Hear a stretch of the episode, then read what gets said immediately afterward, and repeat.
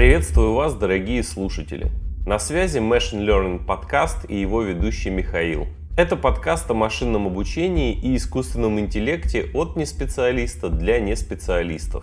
Как вы уже знаете, я увлекаюсь машинным обучением в частности и искусственным интеллектом в целом и делюсь своим пониманием, как это все работает. Сегодня я хочу вам рассказать, как работают полносвязные нейронные сети прямого распространения на простейшем классическом примере распознавания рукописных цифр. Но прежде чем я перейду к этому рассказу, мы немного поговорим о том, как можно войти в индустрию искусственного интеллекта одним из самых, на мой взгляд, правильных способов.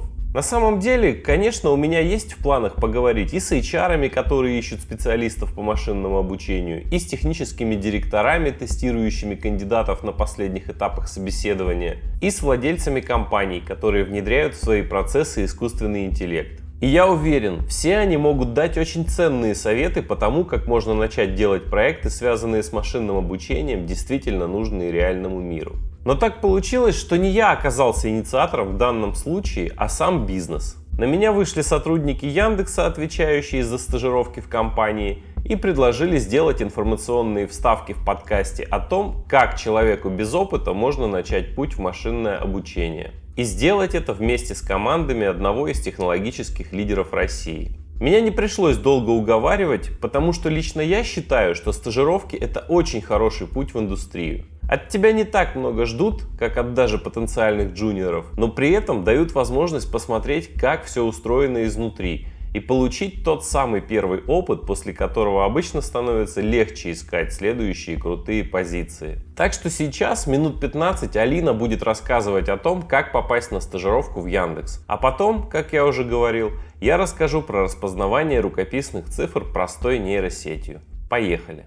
Алина, привет. Расскажи, пожалуйста, немного о себе и почему мы вообще с тобой сегодня разговариваем. Привет, Миш. На самом деле очень приятно попасть в твой подкаст. Я послушала несколько выпусков. Мне, как человеку, который напрямую работает э, с кандидатами, которые проходят отбор по машинному обучению, было очень полезно и интересно послушать разные выпуски. Много для себя тоже узнала и про технологии, и послушала интересных людей. И вот сегодня хочу рассказать про то, а как же стать таким человеком, который будет разбираться в машинном обучении. Поэтому мы с нашей командой в Яндексе решили запустить такой цикл рассказа про стажировки, о том, как же войти в сферу машинного обучения с самого начала. Я сегодня открою этот выпуск и поговорю про то, какие у стажера должны быть навыки, знания, какие в целом условия стажировки. Почему же стажировка в большой компании — это очень хороший старт для того, чтобы начать свою карьеру и развиваться в машинном обучении в том числе. Ну давай я могу вставочку небольшую сделать. Я сам заканчивал Академию имени Можайского, учился на связиста. У нас стажировки были предусмотрены в формате вот нашего обучения. Когда был последний курс, нас отвезли на космодром Плесецк, и мы на практике смотрели, зачем нам все то, что мы изучали до этого ранее в теории. И надо сказать, что практика, она очень сильно отличалась от теории,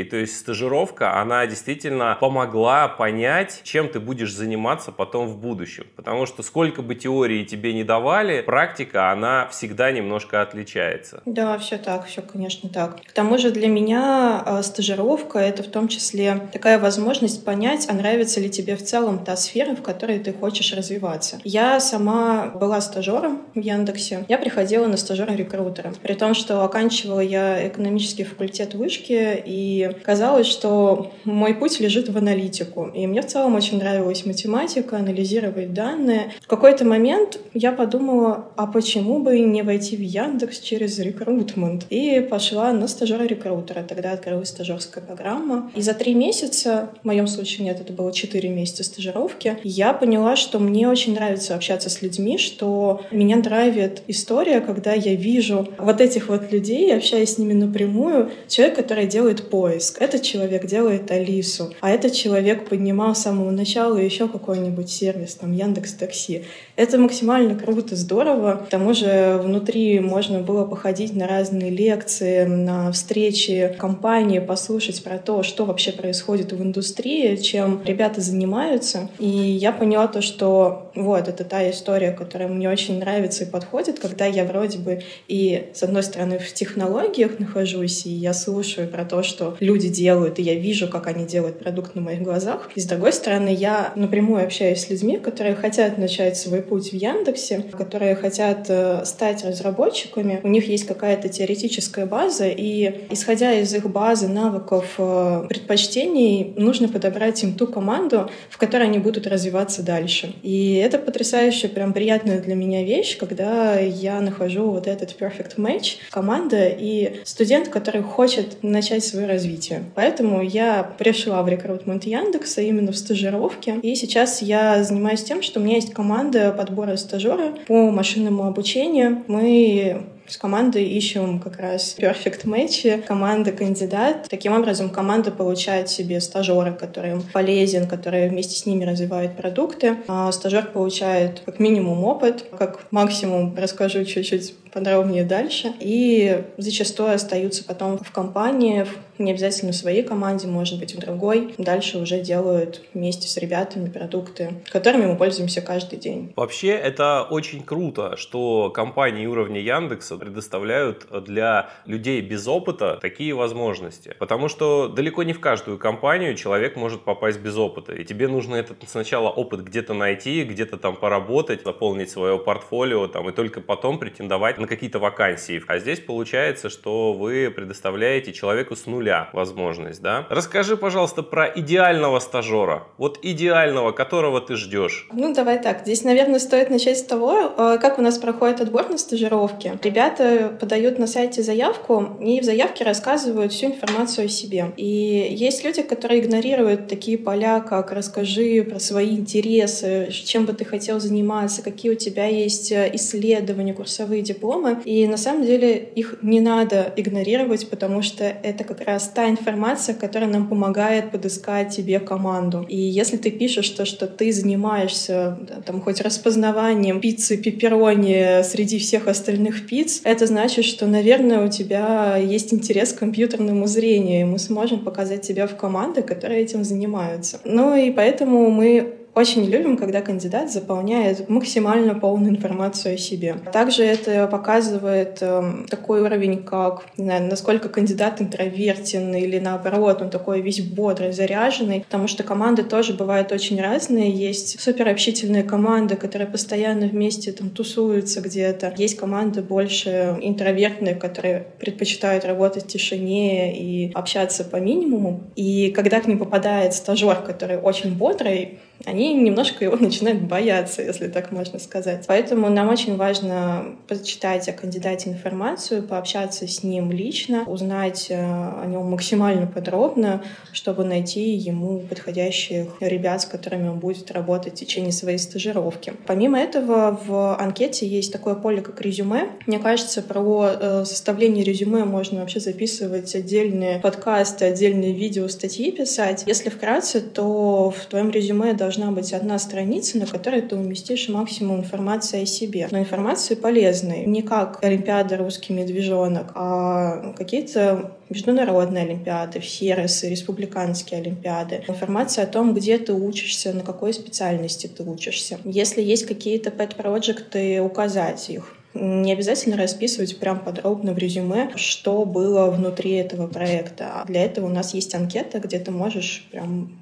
максимально подробно об этом рассказать. В резюме стоит указать вкратце твой проект, э, технологии, которыми ты владеешь. Если есть э, исследования, публикации, обязательно тоже их указать. А если хочется подробнее о них поговорить, то можно это сделать, опять же, внутри анкеты на стажировку. И, конечно, опыт работы, если он есть. Если нет, то это не страшно. Мы понимаем, что ты идешь к нам на стажировку, поэтому опыта работы у тебя вполне может и не быть. Когда кандидат заполнивает анкету, приложил свое резюме, ему автоматически приходит тестовое задание на почту. В этом году оно состоит у нас из шести задач. Три на алгоритмы разной сложности, одна на математику и две по машинному обучению, на обучение моделек. И если кандидат успешно справляется с тестовым заданием, мы с ним связываемся и приглашаем на очное собеседование. Это я все к чему веду? К тому, что даже если у тебя нет опыта работы, ты считаешь, что ты из какого-то не супер топового вуза, у тебя нет публикации или ты не, не, не грандмастер, если ты справляешься с тестовым заданием, ты расписал информацию о себе, мы обязательно с тобой свяжемся и будем уже звать тебя на очное собеседование. Какие есть ограничения кандидатам? Если ты про такие формальные ограничения, как возраст, город, образование, у нас их нет. Мы в первую очередь опираемся на то, как ты справляешься с тестовым заданием. А что касается возраста образования, я знаю, что у многих международных стажировок есть такая политика, что ты должен быть действующим студентом вуза, чтобы попасть на стажировку. У нас такого правила нет. Ты можешь как и переходить из бакалавриата в магистратуру, так и являться уже выпускником вуза мы в любом случае рассмотрим твою заявку, если ты успешно справишься с заданием. То есть вот мне 37 лет, если я захотел к вам на стажировку, и я выполнил задание успешно, то вы меня реально можете взять в стажеры? Да, конечно. Класс. Это класс, потому что в связи с той деятельностью, да, которой я занимаюсь, я подписан на разные рассылки разных компаний там и так далее. И я ради интереса, не с точки зрения поиска работы, а ради интереса постоянно им закидываю. Возьмете на стажировку, возьмете. Мне еще никто не сказал, что мой возраст подходит подходит для того, чтобы попасть на стажировку? Вы первая, кто такое говорит. Почему нет? Если человек только после 30 начал развиваться, и, э, я имею в виду развиваться в другой сфере, у меня есть э, такой пример, но это, конечно, не связано с машинным обучением. Я когда-то искала стажеров-тестировщиков, а там это как раз очень частая история, когда ты где-то работаешь, э, учишься по другой специальности, а в 30 лет думаешь, а что бы мне такого поменять в своей жизни? Идешь на курсы по тестированию. У меня была была девочка, стажер, ей 36 лет. Она пришла к нам на стажировку после более 15 лет работы в маркетинге. Мы они как-то писали статью на Академии Яндекса. Прошла успешно стажировку, у нее был выбор из нескольких команд, которые хотели взять ее в штат. Сейчас работает тестировщиком в Алисе уже два года. Отличная история. Таких историй у нас было много. Они чаще всего связаны с тестированием либо с фронтендом. По машинному обучению сейчас вот не припомню прям сходу таких ребят, но я думаю, что разные случаи бывают, и надо только пробовать. Классно, это, это вдохновляет. И во взрослом возрасте не забрасывать обучение и попытки устроиться в команду мечты. Алина, вот перед тем, как делать запись, я закинул пост в телеграм-канал, где решил собрать вот наиболее актуальные и интересующие людей вопросы, как раз касательно стажировок. И вот если мы сейчас с тобой по этим вопросам пробежимся, вот будет просто замечательно. На вопрос по поводу возраста и образования ты уже уже ответила. Это был самый первый вопрос, наверное, больше всего интересовало потенциальных стажеров. Теперь следующие вопросы. Вопрос банальный, но все же. Какими знаниями и навыками должен владеть будущий стажер? Я так понимаю, мы сейчас в разрезе машинного обучения разговариваем, да. Поэтому, конечно же, стажеры должны писать на питоне, и иногда есть команда, которая требует C++.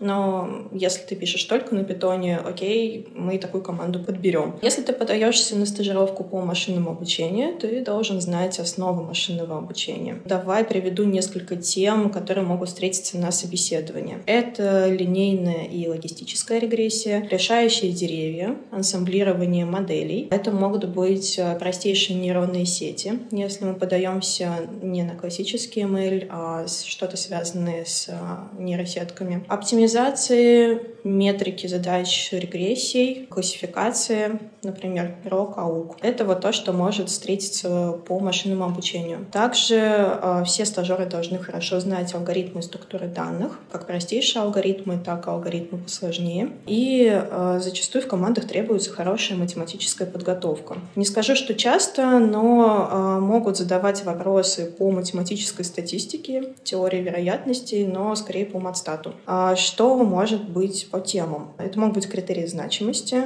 Это могут быть распределения, гипотезы, то, как ты формулируешь гипотезы, как ты их тестируешь, метрики, методы Манстата. Я думаю, что вот такие темы максимально полно отражают то, что может встретиться на интервью. Возможно ли онлайн удаленная стажировка или совмещенный формат? За рубежом сейчас вроде практикуют виртуальные стажировки. Угу. Да, тоже сейчас популярный вопрос у нас на рассылках. В прошлом году в связи с понятной ситуацией мы пробовали формат удаленной стажировки. Многим ребятам было сложно, потому что рядом с тобой нет ментора, который тебе подскажет, который тебя направит, к которому ты в любой момент можешь подойти с вопросом. Все-таки общение в Zoom, в Телеграме, оно недостаточно полное. Поэтому в этом году мы стараемся делать очную стажировку. Если ты из другого города, находишься не в Москве или не в том городе, где есть офис Яндекса, мы готовы привести тебя в Москву, оплатить билеты туда-обратно, проживание. Проживание у ребят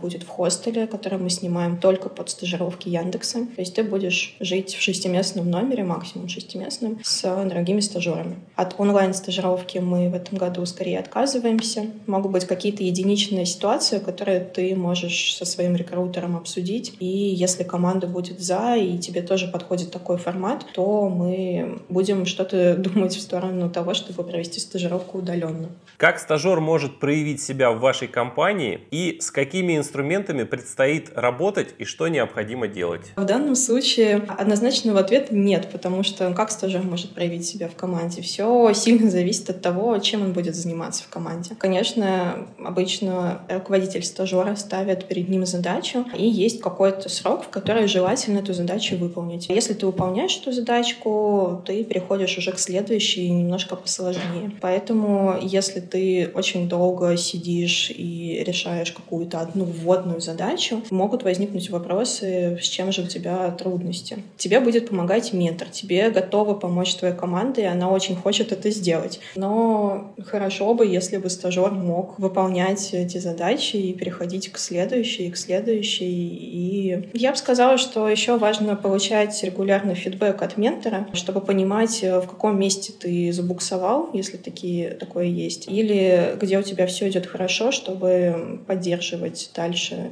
на уровне свою работу. По поводу того, какие инструменты используются и с чем предстоит работать, это, я так понимаю, зависит сильно от команды, да, к которой примкнет человек. Это сильно зависит от команды, действительно. Я думаю, что в наших будущих выпусках как раз будут приходить эм, уже команды и рассказывать об этом подробнее. Тогда мы ссылку на стажировку оставим в описании. Там даже я смотрел, можно список пройти курсов, которые выложены там, чтобы подготовиться лучше к этому. Еще такой вопрос. Вы стажеров сейчас набираете на лето или в принципе вы их набираете, и человек только первый раз услышал о такой возможности и пошел ботать машинное обучение, да, понятно, что ему одного месяца не хватит для того, чтобы нормально это все дело прокачать, ну если он не сверхчеловек какой-то, и он загорелся этой идеей, понравилось ему, соответственно, вот как он может стать вашим стажером, когда, да, какие есть периоды, программы? А у нас когда-то даже был, были постеры и промо про то, что стажировки как помидоры черри, сладкие круглый год, поэтому если ты только только сейчас начинаешь учить машинное обучение,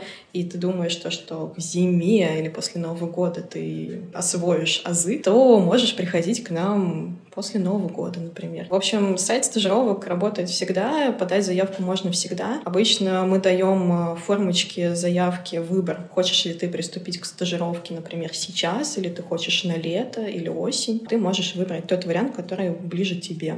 Кормить-то будете? Кормить будем.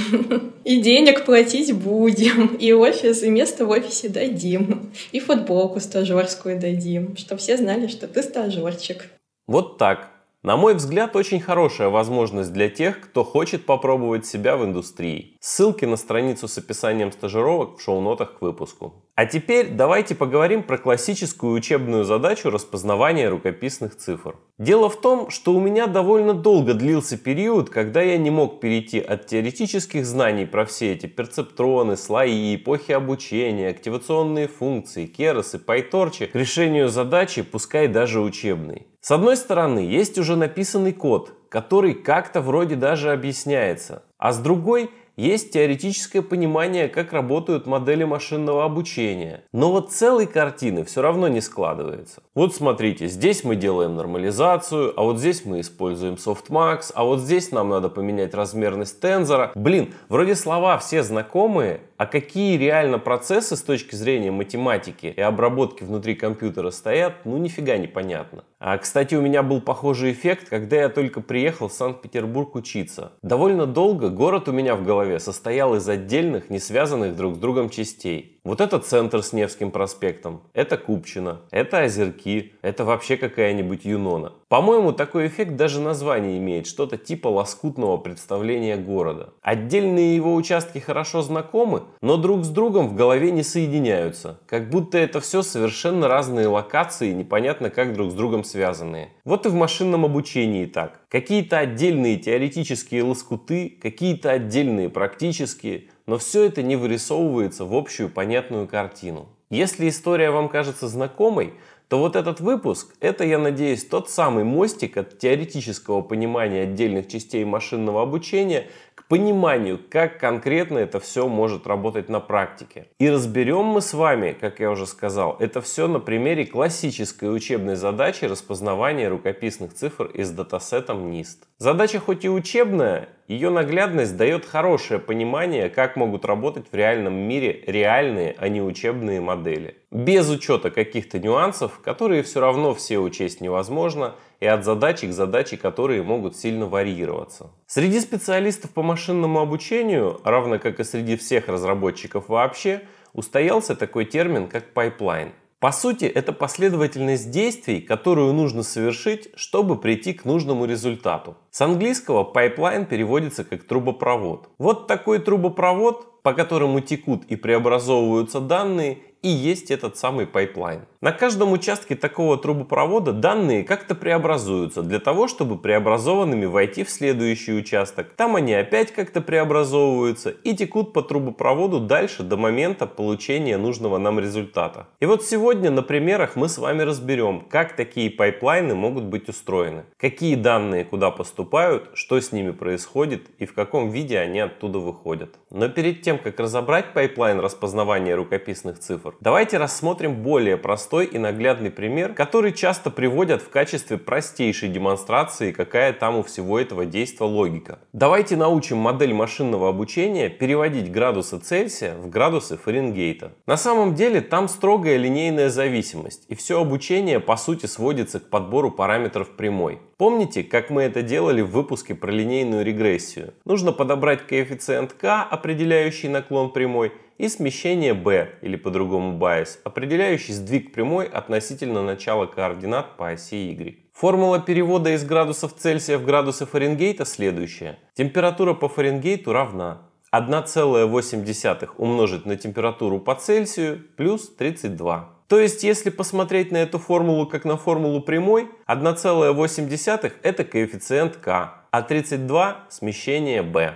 Задачу линейной регрессии можно решить, как мы уже знаем, с помощью одного нейрона. У него будет два входа. На один вход мы будем подавать входное значение, температуру по Цельсию. На второй вход будет подаваться смещение b. Активационная функция нейрона будет линейной. То есть на выходе нейрона мы получим то же самое, что придет в его функцию активации. Если записать это математически, то f от kx плюс b равно просто kx плюс b. А если еще вспомнить, как обозначаются весовые коэффициенты в нейронных сетях, то k это W1, а B это W0. То есть у нас получается частный случай нейросети. Нейросеть, состоящая из одного нейрона, на вход которой мы подаем температуру по Цельсию, а на выходе получаем температуру по Фаренгейту. И на основе обучающей выборки нам нужно подстроить W1 и W0 таким образом, чтобы наш нейрон корректно решал задачу для тех значений температуры по Цельсию, которые он еще не видел. Где нам взять обучающую выборку? Ну, в общем случае, это может быть очень длительный и муторный процесс. Первые датасеты с изображениями размечались вручную. Сидели специально обученные люди за компьютером, им показывали изображения кошек, собачек и прочих машинок, домиков и самолетов, и нужно было для каждого изображения отметить класс, к которому это изображение принадлежит. Сейчас, конечно, разметка датасетов сильно упростилась, и большую часть работы делают теперь специально обученные нейросети. Но и ручная ручная разметка до сих пор встречается. Существуют различные сервисы, где за разметку данных даже можно деньги получать. Ну или делать это бескорыстно во имя науки. Но это для общего случая. В нашем же примитивном случае обучающую выборку элементарно составить по формуле перевода градусов Цельсия в градусы Фаренгейта. Напомню, температура по Фаренгейту равна 1,8 умноженная на температуру по Цельсию плюс 32. Давайте составим табличку из каких-нибудь 10 произвольных значений температур. Они и будут нашей обучающей выборкой. Минус 40 градусов по Цельсию соответствует минус 40 градусам по Фаренгейту. Минус 30 по Цельсию – минус 22 по Фаренгейту. Минус 10 по Цельсию – 14 градусам по Фаренгейту. 0 по Цельсию – 32 по Фаренгейту. Ну и так далее.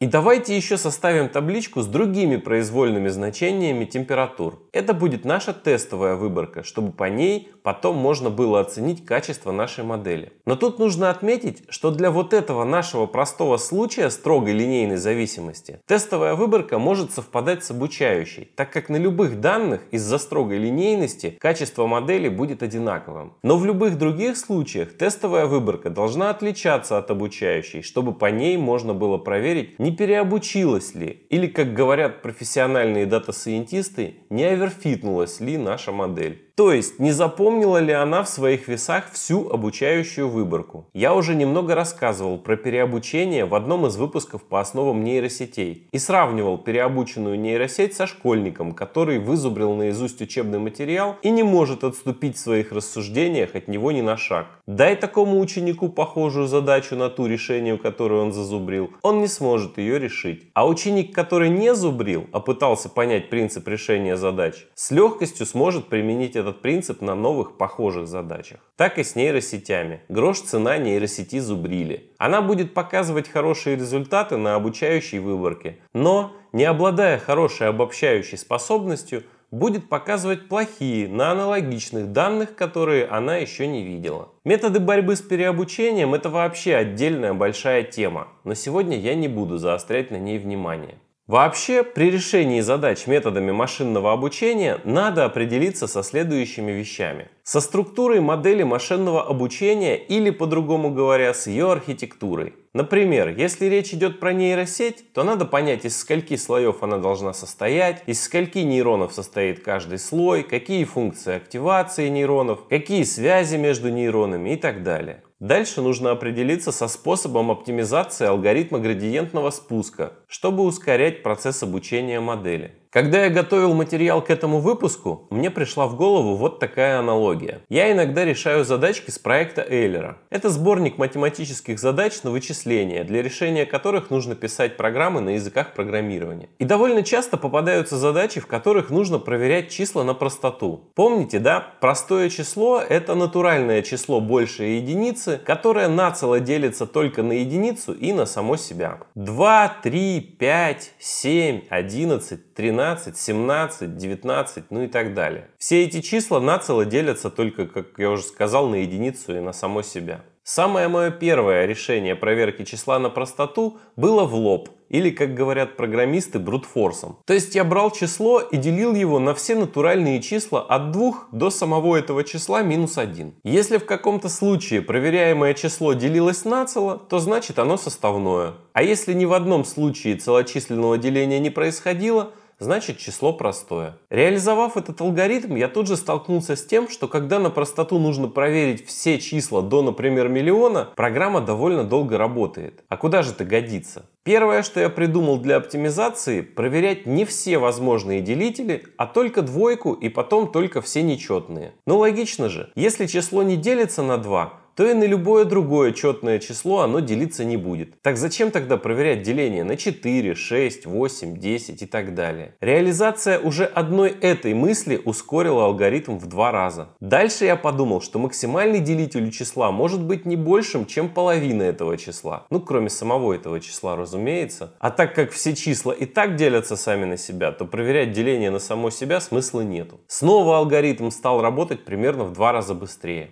А потом еще оптимизация пришла в голову. А зачем проверять все делители до половины числа, проверяемого на простоту? Ведь если число делится, например, на треть от самого себя, значит оно делится и на 3. А деление на 3 уже было в начале проверок, так как делители мы проверяем от меньших к большим. Значит, достаточно проверять деление числа на числа до корня из проверяемого числа. Если потенциальный делитель дошел до значения больше корня из тестируемого числа, все, дальше можно не проверять. Потом я пошел еще дальше и понял, что проверять нужно не на все делители, а только на те, которые сами являются простыми числами. Ну, то есть мы заводим какой-нибудь кэш, в который последовательно скидываем числа, простоту которых мы уже проверили. И потом используем их в качестве делителей для нового проверяемого числа. Ну и так далее. Помню, что каждое такое ускорение алгоритма вызывало во мне бурю эмоций. Это уже потом я узнал, что есть разные еще более крутые алгоритмы тестирования чисел на простоту простоту. Типа решета эратосфена или алгоритма Евклида. Да и вообще в питоне, как говорят, на каждый чих есть своя библиотека – и тестирование на простоту каким-то оптимальным путем, разумеется, уже тоже есть. Но круто было именно самому дойти до каких-то оптимизаций. Как вы, наверное, догадались, эту историю я вам рассказал не просто так, а чтобы провести аналогию с тем, как можно оптимизировать алгоритмы обучения модели. Самый известный оптимизатор параметров модели – это backpropagation или метод обратного распространения ошибки, основанный на градиентном спуске. Для того, чтобы сделать один проход корректировки весов модели, нам нам требуется прогнать через модель всю обучающую выборку. А выборки, как вы знаете, могут состоять иногда из миллиона образцов. Пока их всех прогонишь,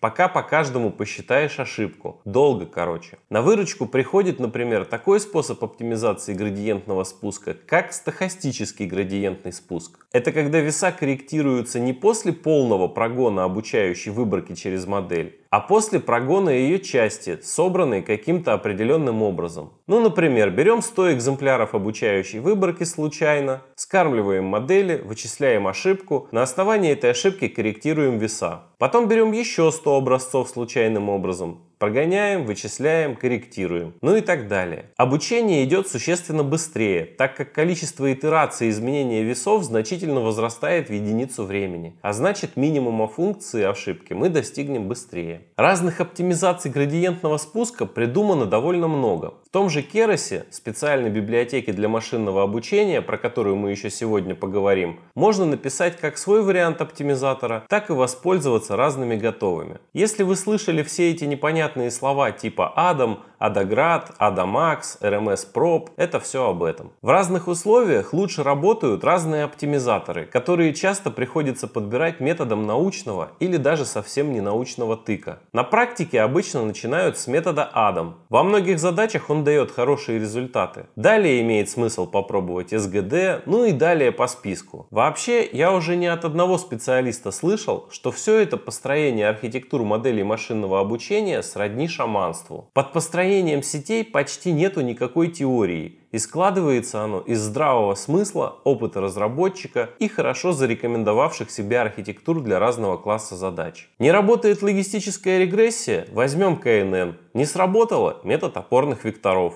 Не сработало? Деревья. И деревья не работают. А давайте тогда объединим все вместе. Кажется как-то не очень научно, да? Да, но говорят, что именно так пока все и работает. Возвращаемся к тому, с чем нужно определиться при построении модели машинного обучения. Еще необходимо определить критерий качества модели. То есть то, как мы будем оценивать, насколько хорошо наша модель справляется с поставленной задачей, как на обучающей, так и на тестовой выборке. В идеале расхождение по качеству работы должно быть минимальным. Ну и еще здесь, наверное, имеет смысл упомянуть про выбор способа формирования выборки валидации из обучающего множества. Но подробно это разберем как-нибудь в другой раз. Просто имейте в виду, что из обучающей выборки обычно еще формируют валидационные выборки, чтобы бороться с переобучением модели. Итак, back Архитектура нашей условной нейросети для перевода градусов Цельсия в градусы Фаренгейта понятна. Два входа, вход подачи сигнала и вход смещения, линейная активационная функция, обучающая выборка есть, тестовая тоже есть. Осталось выбрать метод оптимизации градиентного спуска и по какому критерию качества будем оценивать нашу модель. Так как у нас в случае перевода температуры из одних единиц в другие обыкновенная линейная регрессия, то давайте в качестве критерия качества, как и в выпуске про линейную регрессию, возьмем среднеквадратичную ошибку и будем ее минимизировать. И вот, наконец, мы подобрались к тому, как это все выглядит на практике. К сожалению, код в подкасте показать сложно, но я просто пройдусь по этапам того, что происходит в коде для решения нашей задачи. Я уже упомянул в этом выпуске Keras, библиотеку для работы с нейросетями на языке программирования Python. Мне кажется, что ее использование хороший способ начать строить свои собственные модели машинного обучения, не прописывая ручками все формулы расчета критериев качества, оптимизаторов градиентного спуска, перемножения матриц весов и так далее. Мы просто пишем, что нам хочется, а под капотом фреймворк TensorFlow уже там все это за нас считает. И, кстати, автор библиотеки Keras, небезызвестный Франсуа Шале, уже не раз упомянут упомянутый в этом подкасте. В общем, этапы такие. Сначала подключаем необходимые библиотеки первую очередь, конечно, Keras, чтобы нам были доступны его классы и методы. Keras поддерживает работу с данными в виде массивов NumPy, поэтому еще подключаем этот самый NumPy. А также еще часто подключают Matplotlib для отображения графиков. Далее нужно загрузить датасет, состоящий из двух частей, обучающий и тестовый. В нашем случае мы его загружать не будем, а просто создадим два NumPyевских массива. Один с температурой по Цельсию, другой с соответствующей ей температурой по Фаренгейту. Дальше описывается сама модель. Просто последовательно добавляются слои с разными параметрами в специальный класс библиотеки Keras. Класс называется Sequential. Наша модель состоит всего из одного нейрона. И такая наша в кавычках сеть полносвязная, так как нейрон соединен со всеми входами и со всеми выходами. Для полносвязных нейросетей есть класс Dense, в который в качестве параметров мы передаем количество нейронов,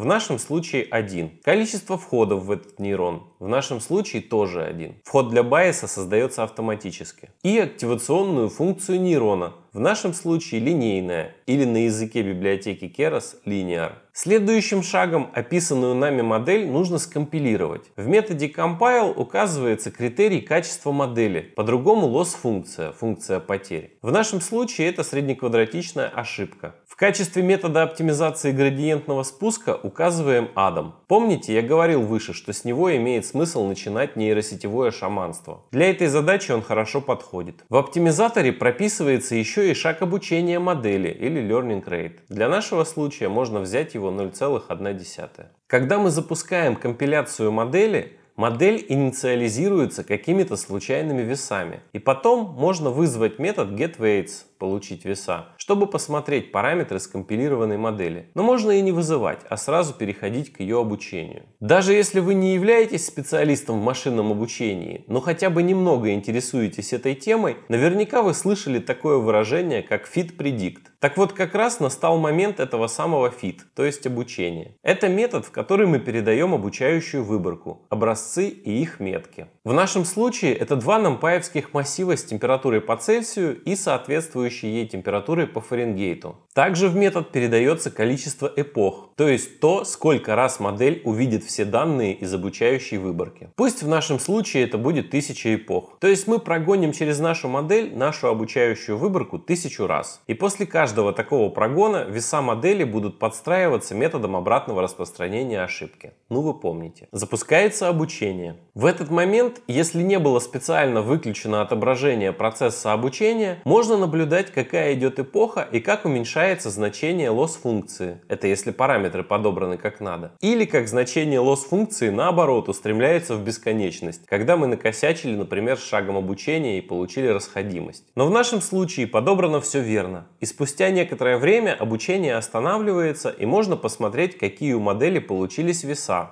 а также отправить в метод predict какое-нибудь число, температуру по Цельсию чтобы на выходе получить предсказанное моделью значение по Фаренгейту. Для тех параметров, которые я изложил выше, у меня получилось, что на тысячной эпохе лосс стал 0,66 тысячных. Вес W1 примерно 1,798 тысячных, а вес W0 примерно 31,895 тысячных. То есть это очень близко к тем параметрам, которые мы помним из формулы перевода градусов Цельсия в градусы Фаренгейта. А значит наша модель работает довольно сносно. Так, например, по формуле перевода 100 градусов Цельсия соответствуют 212 градусам по Фаренгейту, а метод predict для нашей модели выдает значение 211,7 0,74, что, как видно, довольно близко. Давайте еще раз для закрепления пробежимся по нашему пайплайну. Первое. Подключаем нужные библиотеки. Второе.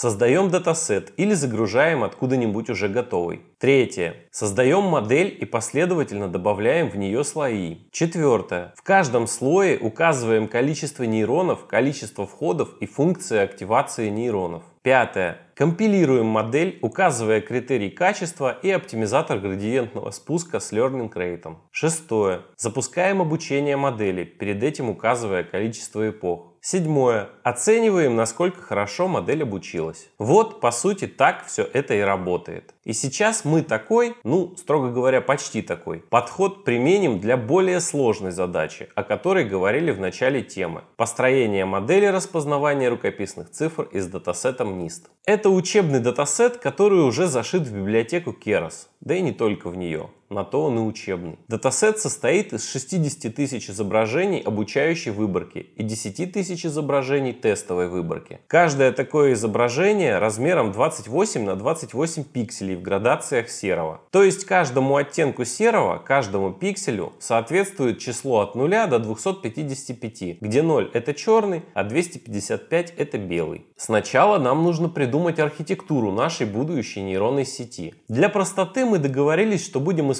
полносвязанную нейронную сеть. Хотя для работы с изображениями очень хорошо зарекомендовали себя сверточные нейронные сети. Про сверточные и другие более сложные архитектуры мы поговорим как-нибудь в другой раз. А сейчас для простоты примера остановимся на полносвязанной нейронной сети прямого распространения. Тем более, что при правильно подобранных параметрах она довольно неплохо решает задачу распознавания рукописных цифр. Так как у нас каждое изображение имеет размерность 28 на 28, то количество входов у нейросети будет 28 умножить на 28 плюс 1, или всего 785. То есть мы будем подавать на входы значение оттенка серого каждого пикселя, ну и плюс еще смещение. Далее у нейросети будет скрытый слой, состоящий из 120 нейронов, и затем выходной слой из 10 нейронов. Почему 10 нейронов выходного слоя? Думаю, понятно. Мы распознаем цифры от 0 до 9, и каждый нейрон выходного слоя будет отвечать за одну цифру из этого диапазона. А вот почему 120 нейронов в скрытом слое? А это просто подобранное опытным путем число нейронов, при котором сеть довольно сносно работает и не переобучается. Обычно нейронов в сети должно быть не более чем достаточно для решения задачи, иначе могут начаться проблемы переобучения, о которых мы немного поговорили выше по тексту. Активационные функции у нейронов скрытого слоя будут ReLU, а у нейронов выходного слоя softmax. Сейчас не буду подробно останавливаться, что это за активационные функции и как они получились. Просто они хорошо подходят для решения нашей задачи. ReLU это так называемый Rectified Linear Unit. Это функция, у которой на выходе 0, если активация приходящую функцию, то есть та самая сумма входов умноженная на веса, меньше нуля. И сама активация, если она больше нуля нуля. Если запутались, то представьте такой график. Слева до нуля по оси x он полностью совпадает с осью x. А справа от нуля по оси x это прямая линия под углом 45 градусов к оси x, устремленная из нуля вправо вверх. То есть, если на вход такой активационной функции приходит что-то меньшее нуля, то активационная функция дальше передает 0. А если что-то большее нуля, то релу передает это самое что-то без изменений дальше по сети. А вот с softmax немного интереснее. Такая активационная функция дает на выходе значение от 0 до единицы. И при этом сумма всех значений активационных функций на всех выходах равна единице. Это чем-то похоже на вероятность. Можно это интерпретировать как степень уверенности сети, что объект принадлежит какому-то классу. То есть, по сути, мы будем понимать, к какому классу относится изображение на картинке через наибольшее значение на выходах нейронов выходного выходного слоя. Если в нашем случае у нас 10 выходов с 10 нейронов выходного слоя, то на каком выходе будет большее число, ту метку, за которую отвечает этот нейрон, мы присвоим входящему изображению. Осталось разобраться, какой критерий качества будем оптимизировать, какой оптимизатор градиентного спуска будем применять, какой у нас будет learning rate и как мы будем оценивать качество модели в понятных человеку цифрах. Оптимизатором градиентного спуска, как и в примере с переводом температуры из одной системы в другую, выберем Adam. По умолчанию для такого оптимизатора Learning Rate равен 0,1. Такое оставим.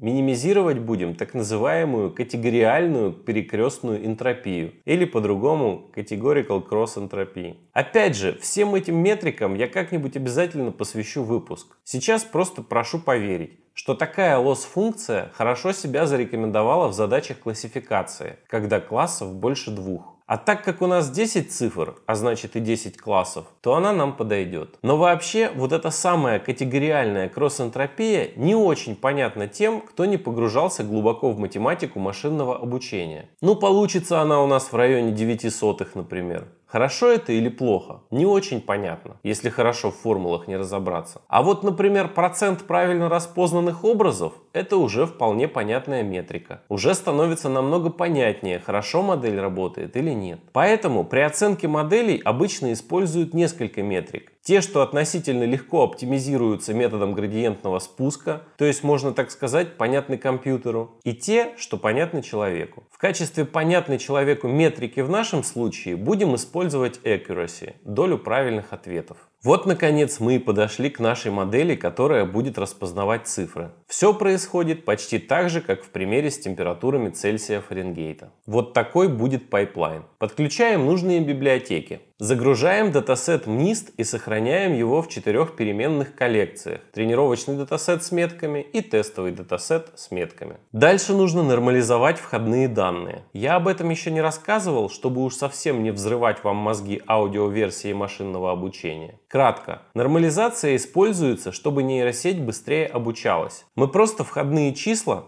в нашем случае это оттенки серого для каждого пикселя, из диапазона от 0 до 255 переносим в диапазон от 0 до единицы. Не берите в голову, короче. Нормализовали и ладно. Дальше нам нужно превратить значение меток в вектора. Поясню. В датасете метки у нас в виде чисел. То есть, если на изображении цифра 2, то метка этого изображения будет двойкой. Логично. Логично, но нам просто ответ 2 не подходит, потому что у нас выходной слой сети состоит из 10 нейронов. Значения на таких нейронах не могут быть больше единицы. Помните, сумма всех значений на всех нейронах должна быть равна единице. И идеальный правильный ответ для распознанной двойки должен быть в виде 0, 0, 1, 0, 0, 0 и так далее. То есть единица должна быть на месте того нейрона, который отвечает за двойку. Если на картинке изображен 0, то на выходе идеальный ответ сети 1, 0, 0, ну и дальше еще 7 нулей. То есть единица стоит на том месте, порядок которого соответствует метке. Порядок считается с нуля. Нулевой нейрон отвечает за нули, Первый за единицы, второй за двойки и так далее. Вот для того, чтобы работало обратное распространение ошибки, правильные ответы как раз и должны быть переведены из просто чисел там, 0, 1, 2, 3 и так далее до 9 в вектора, где 9 нулей и 1 единица. Извините, если запутал. Следующим этапом мы описываем нашу модель. Сначала идет входной слой из 785 входов. Напомню, 784 значения для каждого пикселя одного изображения плюс байс. В библиотеке Keras такой слой, вытягивающий тензоры в одномерные вектора, называется flatten. Мы просто говорим, что на вход в этот слой подаем тензор размерностью 28 на 28 на 1, а он уже сам это все превращает в одномерный вектор. Дальше, как мы договорились, идет полносвязный скрытый слой из 120 нейронов. Тот же dense, что и в примере про температуру. Только функции активации у этих нейронов будут релу. И дальше еще один слой dense из 10 нейронов, но с функциями активации softmax. Далее компилируем модель. Оптимизатор градиентного спуска Adam, критерий качества, категориальная кросс-энтропия. Метрика Accuracy. Дальше Fit. Обучаем модель, подавая на вход тренировочный датасет частями, или как их еще называют, мини-батчами. Например, по 30 штук в течение, например, 10 эпох. И с валидационной выборкой, например, 20%. Ну и после того, как модель обучилась, проверяем значение ее метрик на тестовой выборке. Если качество устраивает, предикт, пользуемся и радуемся. Вот, собственно, и все на сегодня. На таких простых учебных примерах, надеюсь, вам стало понятнее, как происходит переход от теории построения моделей машинного обучения практике работы с ними. Для более сложных моделей суть особо не меняется. Просто мы можем усложнять архитектуру, как из конструктора Lego создавать ансамбли моделей, как угодно разветвлять pipeline ы прохождения данных, пробовать разные метрики и так далее, и так далее, и так далее. И еще надо отдельно отметить, что сбор и подготовка данных для тренировки моделей занимает чуть ли не большую часть от всей работы ML-инженера. Это в нашей учебной задаче уже все изображения с циферками собраны, к одинаковому размеру приведены, метки у всех есть, красота. А вот в реальной жизни такая халява встречается нечасто. Сначала пойми, что за данные тебе нужны, потом придумай, где их взять, потом найди способ их спарсить, потом вычисти, разметь, сбалансируй. Короче, до фит-предикта можно 100-500 раз плюнуть на всю эту затею. Но это ведь не про нас с вами правда?